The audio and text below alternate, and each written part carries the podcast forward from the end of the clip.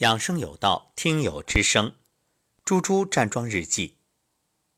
二零一九年十一月五号早上七点四十四分，老师早上好。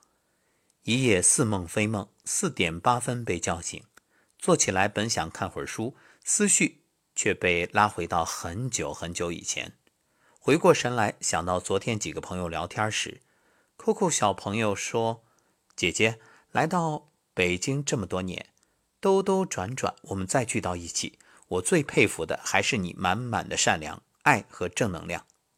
我跟 Coco 说，也跟自己说，时间会沉淀一切，越来越淡定从容，一切都会越来越来越好。五点起床去卫生间，舌苔略显黄，因为昨天中午的菜确实口重，但抵挡得住肉肉的诱惑，吃素。席间，郭晓溪同学也说自己想吃素，怕坚持不下来。想想生活需要仪式感，就告诉他，刚开始可以初一十五这两天吃素。郭晓溪同学在手机上设定提醒，双十一那天要吃素，为他开心。庆幸的是，脸色越来越好，今日站桩如行云流水般自在，偶尔打哈欠、打嗝。今天明显的是，肚子里总是咕噜咕噜的，像水开沸腾时冒泡的声音。我都佩服自己。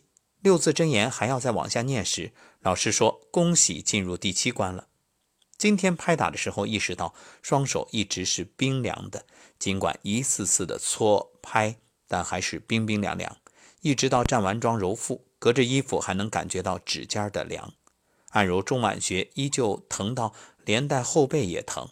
哈哈，连连跟自己道歉，也肯定自己昨天抵挡得住那几个小朋友的冰珍珠奶茶。感谢老师的谆谆教诲，有您真幸福，好心情。为猪猪点赞，因为不仅自己越来越好，母亲越来越好，而且还带动身边的朋友都开始站桩了。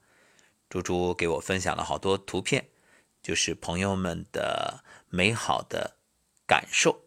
体会和反应真棒，为你点赞。